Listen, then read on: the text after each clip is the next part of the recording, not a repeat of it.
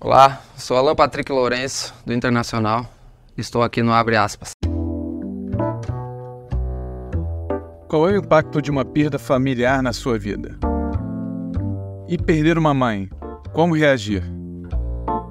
O Abre Aspas dessa semana é com Alan Patrick, um craque, um camisa 10 raro nos tempos atuais. Aos 32 anos, Alan fez reflexões diversas sobre a vida e sobre a trajetória. Revelado no Santos ao lado de Neymar e Ganso, ele jogou muitos anos na Ucrânia até voltar aos braços da torcida colorada no sul do Brasil. Vamos abrir aspas para Alan Patrick, meia do Internacional.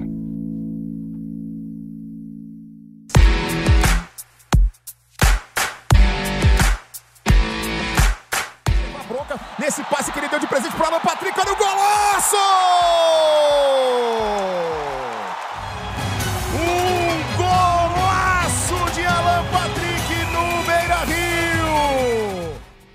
Foi, um ano muito especial. Acho que posso considerar, em termos de números e, e participações em jogos, atuações, sem dúvida, acho que foi um, um dos melhores anos da, da, da minha carreira. Mas nos últimos cinco, seis anos, eu vim numa crescente boa, assim, sabe? A cada ano. Mesmo no Shakhtar ali, às vezes, aqui no Brasil não, não acompanha muito, mas mas vindo uma evolução assim, sabe? Eu acho que isso se dá muito por conta. É, acho que o, cuidado hoje que os, jogadores precisam ter né, na questão de profissionalismo e. É, você falou né, da, da idade. Hoje aumentou muito, né? Antigamente, pô, com 30 anos tava velho o futebol, né? Os clubes olhavam e, tipo assim, para contratar, fazer um contrato de. Era um contrato de risco de um ano. Então você vê que hoje mudou muito, assim, por conta. É, eu acho que de, desse processo que hoje exige né, de um atleta profissional, os cuidados e a exigência ela é muito grande, né?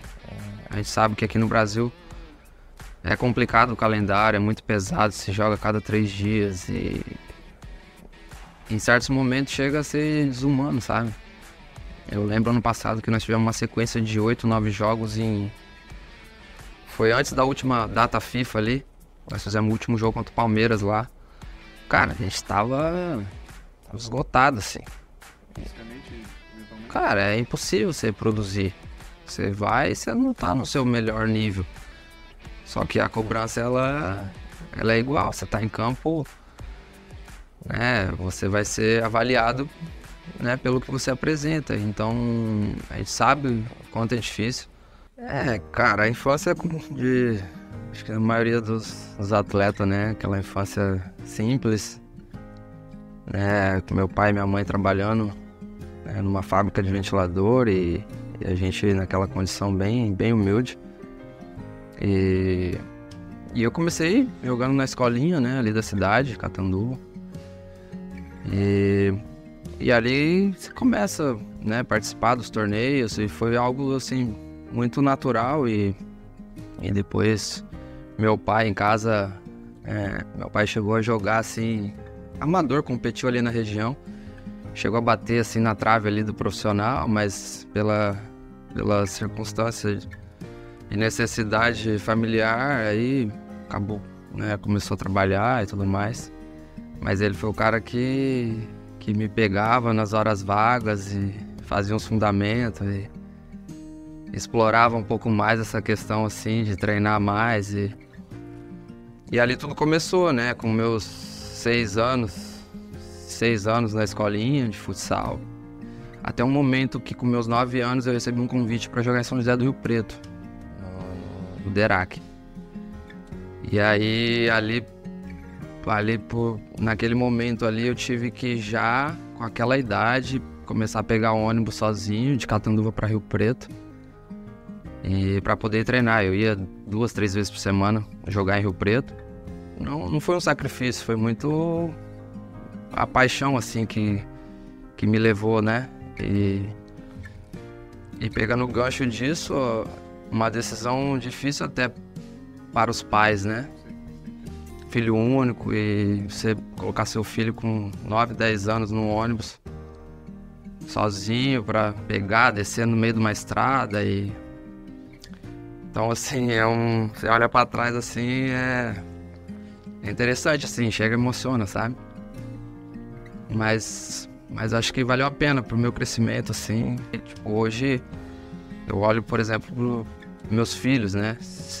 9, 10 anos é uma criança, né? Só que a gente não tem essa noção quando você tem essa idade. E então assim, eu acho que foi um desafio grande assim até dos meus pais, né? Tomar essa decisão de, de deixar ir. É, foi nessa escolinha que eu jogava em Catanduva, no Bola na Rede. Que quando eles faziam, completava ano, eles convidavam um, um time grande para para ir lá e fazer um torneio lá participar, né? E nessa época foi o Santos. Aí tinha todas as categorias, assim, né? Sub, sub 10, sub 12, enfim, até 17. E ali eu competi, joguei pelo bola na rede contra o Santos e tal. E me destaquei. E aí, na época, os, o pessoal lá pegou, pegou meu contato e, e o cara que era o, o diretor assim principal do Santos não tava na, na cidade, né? E aí, inclusive, é engraçada essa história porque foi um menino do sub-17 que pegou meu contato, que era muito próximo assim do desse diretor, né, que era o cara responsável que que contratava ou que levava, enfim. E esse cara falou: "Não, vou pegar teu telefone". Eu acabei me enturmando com os meninos lá na época e a gente vai levar pro Beto. Nesse momento, Criciúma cai. O Ato vai pedir a bola. Termina. O Santos é campeão brasileiro 2004. O título vai para Santos, vai para Vila Belmiro. O Santos ganha do Vasco aqui em São José do Rio Olha o Robinho escalando o alambrado. Essa minha ida pro Santos foi em 2004. Então, o Santos tinha, tinha acabado de ser bicampeão, né? Ali brasileiro e tal. E, e cara, só se falava né, nos meninos da vila, Robin e Diego. Então a gente com essa idade, 10, 11, 12 anos, cara, você quer estar tá ali. E, e é engraçado, né? Porque, claro, teve aquele processo ali, eu morava no alojamento e, e na época o, o profissional, eles, eles faziam refeição lá na Vila Belmiro, né? Nos dias de jogo, assim. Por exemplo, o almoço, ia jogar à noite. O almoço, o profissional, ele ia fazer a refeição ali na Vila Belmiro, no nosso refeitório. E a gente ficava ali esperando os caras passarem pelo corredor, o Robinho, Diego, os caras, o Elano, aquela turma toda. E, e aí te brilha os olhos ver os caras, né, mano? Eu vejo que fomos privilegiados, assim, de ter de ter crescido, de ter sido projetado ao futebol pelo Santos, que é o clube do rei. E,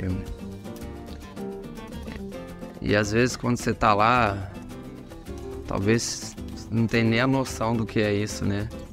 Daqui a pouco você vê com mais frequência e tudo mais, mas, mas cara, era o rei, assim, sempre que ele, sempre que ele chegava, para tudo, né? É, é, o rei. Então eu vejo muito mais assim que foi, cara, um, um privilégio assim ter ter crescido no Santos, ter feito minha, formação toda ali, ter participado de uma geração também, né, muito rica assim, de talento, de, de futebol. Cara, eu lembro que o que me motivou a querer ir pro Shakhtar foi a legião de brasileiros, né? Então, a gente saindo do Brasil, você fala, pô, deve ser um, né, um clube muito bom para acolher, para você chegar e já ter os brasileiros adaptados para te ajudarem também nesse processo. E, e eu lembro que isso, isso foi um ponto, né, para minha decisão. É, e, e eu acho que a adaptação ela é muito é muito de cada um. Não é fácil, claro que não é, porque é uma cultura diferente, a minha primeira passagem, eu acho que. É, claro, eu não era o, o, jogador que eu sou hoje, em termos de, de maturidade, de, de experiência, lógico. Era um menino ainda. Porém, é, eu acho que por característica do treinador também, eu tive poucas oportunidades. É, eu sou um cara que daqui a pouco eu vejo hoje, né, que naquela época talvez eu não entregava o que, o que ele desejava, né, para a equipe. Ele gostava de, de jogadores mais explosivos e, e que arrastava e que jogava no contra-ataque. E eu não tinha essa característica, né? Então, é, talvez, acho que essa adaptação aí e a falta de, de, de, de sequência, oportunidades, foi por conta disso. E aí a minha segunda passagem, que eu pego uma, uma outra escola, né? Que foi o Paulo Fonseca, o Luiz Castro, uma escola portuguesa. E aí eu tive alguns processos de, de aprendizagem, de, que inclusive eu, eu sempre falo isso, os detalhes de jogo, né? De, de, de orientação, de corpo e tudo mais. Aquela coisa toda que hoje a gente sabe a diferença que faz no futebol atual. Então, e aí eu tive dificuldade, passei dois anos nesse processo sem, sem, sem jogar, ia para os jogos, que também eu entendo que, que faz parte, a gente é jovem. Eu ia, era cortado, ia, não jogava. Aí jogava no, no sub-20, descia para jogar. É, mas eu vejo que, que foi bom, assim. Eu, eu vejo como um aprendizado, sabe? Eu tento, eu tento tirar tirar como aprendizado, assim, tudo que eu vivi lá. Uma Alan Patrick diferente, mais experiente, né, daquele, daquele de anos atrás. Vem comigo carregado na memória é, a lembrança de, de, ter sido feliz aqui, de ter sido campeão. E eu espero poder continuar escrevendo essa história de vitória aqui. Histórias de vitórias é o que essa camisa 10 tem. O Alan Patrick herdou o número que era do D'Alessandro. É, eu acho que por característica eu sempre eu sempre me enxerguei como um meio armador assim, né? Como, um 10, né? Que se diz. Eu gosto do, do cara que é criativo, do cara que, que assume é, a criação, a armação e, e, e coloca o companheiro numa condição já para concluir gol mais simplificada, sabe? Para o cara concluir, eu, eu me amarro assim por, esse, por, esse, por essa etapa ali da jogada. E por característica eu é, eu sou esse meia mais armador, né? E então eu gosto, sempre gostei de, de ver os grandes meias jogarem. Né? Vocês todo o próprio Alex, que era um craque entre outros, Riquelme, esses jogadores mais clássicos assim, Jalminha, muitos, próprio Zidane. René, devolução aqui no Pedro Henrique, escola de cabeça, Gabriel cruza para dentro da área, Alan Patrick dominou, girou, bateu! Gol!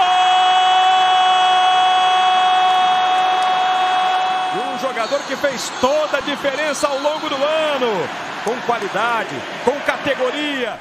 As pessoas confundem é, esse tipo clássico com lentidão, você acha? Em geral, assim, no futebol? Pode parecer, né? Às vezes pode parecer dentro de campo para quem está assistindo. É... Mas é, na maioria das vezes esses caras eles compensam com a, com a velocidade, a rapidez de raciocínio. Então o importante é, é você tá sempre pensando na frente. E, e às vezes não é o correr e você fazer a bola a bola andar, você dar sequência na jogada. É, mas na maioria das vezes o meia é o cara que cadencia o jogo, meio campista, né? Não só o meia, mas às vezes o, o, volante também. Ele é o cara que, que cadencia o jogo, né? De saber a hora de acelerar uma jogada, a hora de. Não, calma, vamos ficar com a bola. Então, eu acho que o cara que, que é entendedor de futebol, ele consegue ter essa percepção. Mas às vezes, às vezes pode parecer para fora que, que o cara é lento e, e, realmente, por característica, ele, ele não é aquele cara explosivo, mas, mas ele compensa com, da, na maneira de pensar, de pensar rápido, de jogar em um toque, de fazer o jogo fluir, sabe? Gosta de, de fazer a leitura do jogo.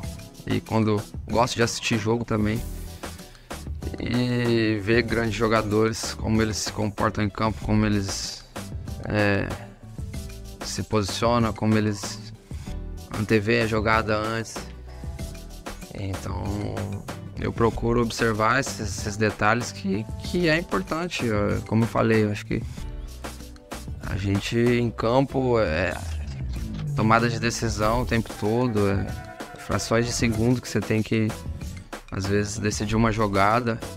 Então a importância de você mapear, de, de ter a leitura, de conseguir né, enxergar um pouco na frente, ela te dá vantagem né, dentro do jogo.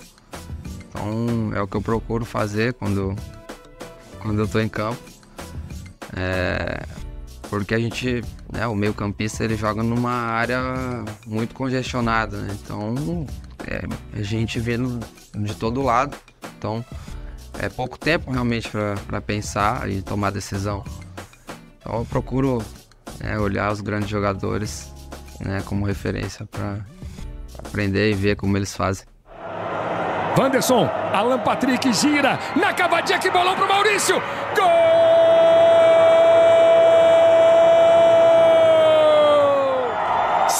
Sensacional assistência para você curtir de novo. Wanderson, veja o que vai fazer o Alan Patrick. Cavadinha, faz e me abraça. Maurício! O passe te dá tanto prazer quanto um gol assim? Muito. muito, muito. É. É, às vezes, pô, eu peguei agora o, o Deserbe, né, que foi o último treinador no Shakhtar, ele me encheu o saco, eu não estava com gol. Ele me encheu o saco. Aí. Mas eu gosto, eu, é, eu gosto de participar da, da armação da jogada, da criação e, e, e, é isso que você falou assim, às vezes uma, uma assistência ela dá o mesmo prazer do que um gol, assim. É, eu, eu, costumo dizer que jogadores de nível, jogadores inteligentes, quanto mais junto, melhor, eles se entendem, né? E fica mais fácil de, de, de se adaptar em campo, de, de entrosar. E... Então eu, eu penso assim, e... mas é claro que um time ele precisa sempre de um equilíbrio, né? Não dá para jogar com, com 10 Alan Patricks e, e não dá para jogar com 10 sei lá, primeiro volante, 10 zagueiros, defensores, entende? Então, o esporte coletivo ele precisa de um equilíbrio e, e esse é o papel do treinador, entender é, dentro do que ele acredita, né, da ideia de jogo dele, ele adaptar as peças. Alário para Alan Patrick, cruzamento na boca do gol, Ener, gol! cruzamento na medida, Alan Patrick, mais um passe para ele. Mas já uns dois, três treinadores já me falaram isso, que eu vou ser treinador quando, quando eu parar. Cara, é o futebol eu procuro hoje aproveitar e desfrutar ao máximo, por mais que é, a gente está falando de calendário, é cansativo, é, é, exaustivo, assim. A gente vive muitas emoções e muita pressão. É... Mas quando a gente sai de férias, você fica um pouquinho, descansa e depois você já sente falta, sabe? É, é a vida do cara, desde criança fazendo isso. E se tem um pouquinho que o cara tem experiência e sabe, é o futebol. Então, automaticamente, quando você começa a chegar perto da aposentadoria, começa a pensar, né? E eu acho que pela pelos relacionamentos, é, o ciclo de amizade que você tem e cria dentro do futebol, às vezes você jogou com um cara que vira treinador, que vira empresário, que, né, que vira dirigente. Então, você tem muita relação, né, dentro do futebol e que às vezes automaticamente acaba te levando a fazer alguma coisa é, dentro do futebol. É, mas, cara, eu acho que. Acho que é isso, assim. Vai chegando no final, é, não sei, ainda não tá claro, mas é uma parada que eu gosto, né? Eu gosto de viver o futebol. E foi na Rússia que um dos atores principais fez o movimento inicial desse teatro de guerra. A máscara de Vladimir Putin caiu às 5 horas da manhã, horário de Kiev. A Rússia invadiu de uma só vez leste, norte e sul da Ucrânia. Nós estávamos voltando de pré-temporada para a Ucrânia. Nós estávamos na Turquia, voltamos no domingo. O campeonato estava previsto começar no próximo final de semana. E aí tava já, né, as notícias é, sendo sendo circulada ali de possíveis invasão e tudo mais. E aí quando a gente chega domingo, na segunda eu tinha uma viagem programada para Alemanha para ir no especialista, porque eu, eu não consegui fazer a pré-temporada, que eu tava com uma dor. Eu começava a treinar, me incomodava e aí era suspeita de, de hérnia. Aí fui no especialista, estava programado, fomos na segunda. E aí chegamos lá, passei pela avaliação tal, realmente era. Na terça eu operei. E aí correu tudo bem, se eu não me engano, de terça para quarta, na madrugada de quarta, foi quando estourou. A gente acordou, eu tava com o médico do clube, ucraniano. Cara, foi. Assim. Eu fiquei. Porque eu vi a reação dele assim, cara, eu não sabia o que fazer. Eu dei um abraço nele, ele com a família lá na Ucrânia. A minha família eu pedi para segurar, né? Porque não sabia o que ia acontecer e eles ficaram no Brasil. E aí estourou. Aí tava eu e o médico na Alemanha, no hotel, e eu ali naquele processo recuperando. Aí não sabia assim, passou um dia, ficamos mais um dia lá, até eu pegar o avião e voltar pro Brasil e ele e ele conseguiu voltar. Se não me engano, ele fez um trajeto de descer na Polônia e entrar e, e entrar pelo, pela fronteira, né, de carro. E...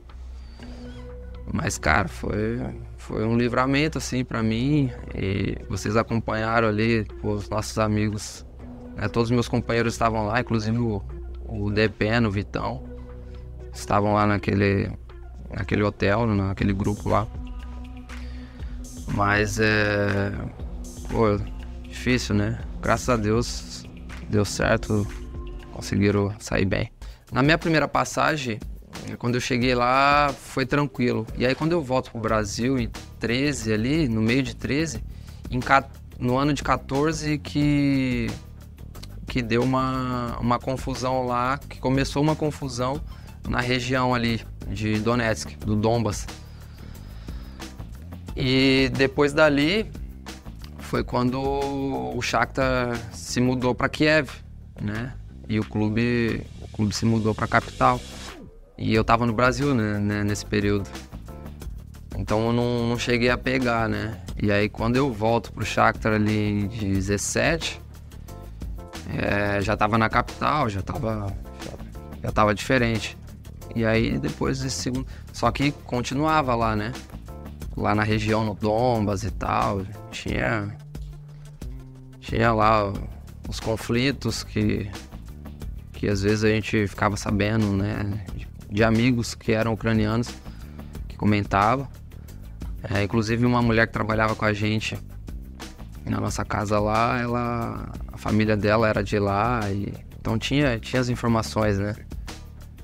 E ali foi um início mais regional assim, só lá naquela região.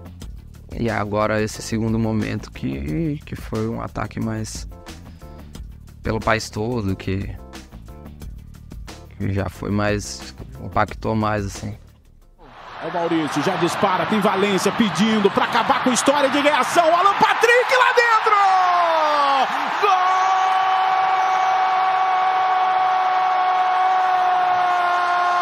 Gol do 10 e faixa do Colorado! E quanto à seleção, claro que é, é o meu sonho que eu alimento, né? Porém, porém de forma muito natural, né? procurando fazer o meu melhor aqui no meu clube, né? Da maneira que foi esse ano de 23, é, quero dar continuidade, procurar, é, como eu falei, ser um Alan Patrick ainda melhor, trabalhar para isso e, e, se Deus quiser, né, se possível, uma convocação será a realização de um sonho e poder representar o meu país.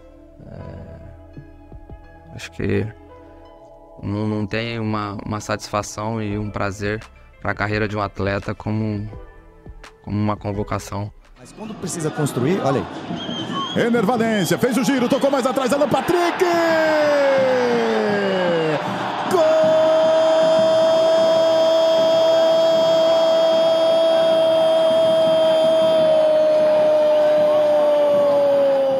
no ano de, 20, de 2018 ali teve uma virada de chave na minha cabeça, assim, importante, que fez com que, com que eu focasse mais, com que eu priorizasse melhor o meu, o meu, o meu trabalho.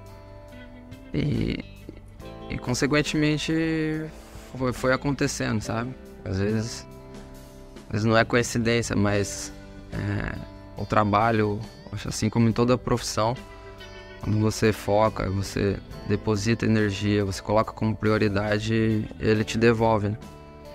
Então, comigo foi acontecendo isso. É, quando eu falo que nos últimos 5, 6 anos, a cada ano eu fui evoluindo, foi, acho que foi depois dessa virada de chave. Porque antes é, tive bons momentos, mas eu ficava muito no altos e baixos, sabe? E aí joga bem, não joga, não joga tão bem, e aí fica sempre. Então.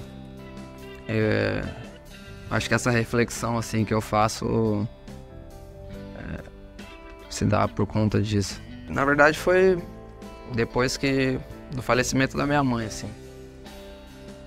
E foi uma virada que, que fez eu, eu mudar algumas coisas, sabe? no, no caminho. Acho que, acho que essa virada de chave, ela foi, ela foi por isso, foi pensando né, nessa linha, assim, sabe? De fazer por ela. Algumas coisas que, que enquanto ela viva, às vezes a gente desagradava com alguns comportamentos. E, e depois teve essa virada de chave e aí eu tento fazer por ela.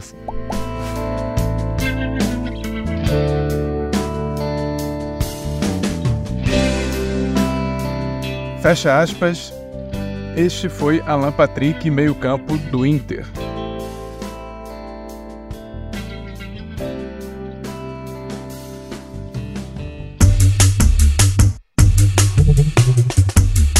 Este episódio usou áudios da RBS, da Globo e do Sport TV. Para assistir a entrevista em vídeo, acesse o ge.globo. O abre aspas é feito por mim, Rafael Zarco, por Bruno Cassucci, Caê Mota, Martim Fernandes e o time de repórteres do GE. Globo.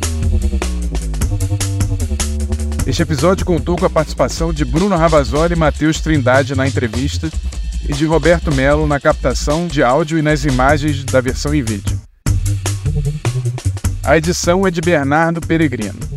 A equipe de podcast do GE é formada por Bruno Mesquita, João Pedro Brandão, Maurício Mota, Raquel Vieira e pelo estagiário Gabriel Leonan. A coordenação de podcast do GE é de Luiz Nunes. A gerência do GE. Globo é de André Amaral. Até o próximo, abre aspas.